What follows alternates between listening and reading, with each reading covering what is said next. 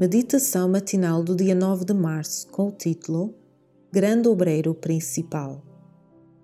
E Jesus lhes respondeu: Meu Pai trabalha até agora e eu trabalho também.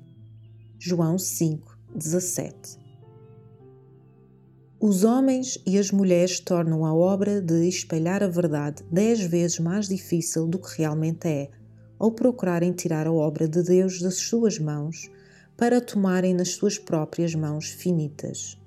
Pensam que devem estar constantemente a inventar algo que leve as pessoas a fazerem o que eles supõem que elas devam fazer.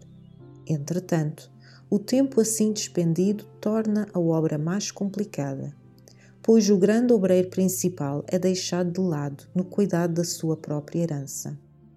Os homens dão-se ao trabalho de consertar o caráter defeituoso dos outros e só conseguem tornar os defeitos muito piores.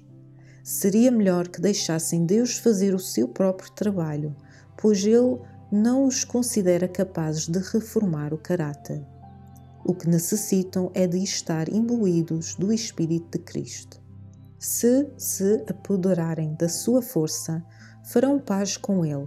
Então estarão no bom caminho para fazerem paz com os seus companheiros de trabalho. Quanto menos mansidão e humildade de Cristo tiver o agente humano no seu espírito e no seu caráter, tanto mais perfeição verá nos seus próprios métodos e imperfeição nos métodos dos outros. A nossa única segurança é vigiarmos em oração e aconselharmos-nos uns com os outros, crendo que Deus guardará tanto os nossos irmãos como nós mesmos, pois Ele não faz distinção de pessoas.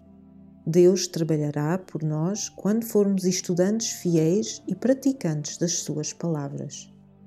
Mas quando há, da parte dos que trabalham, um desrespeito tão claro da ordem expressa de Cristo de nos amarmos uns aos outros como Ele nos amou, como poderemos esperar que os irmãos deem atenção às ordens de homem finitos e aos regulamentos e às especificações exatas quanto à maneira como cada um deve trabalhar?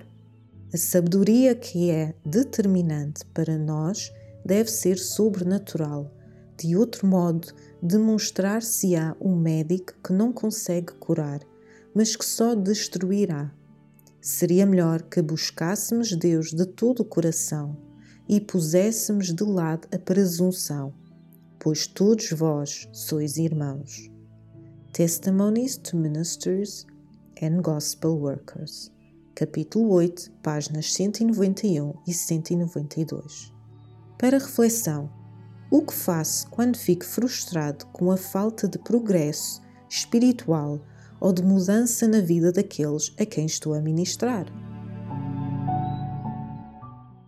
Inspiração Devocional.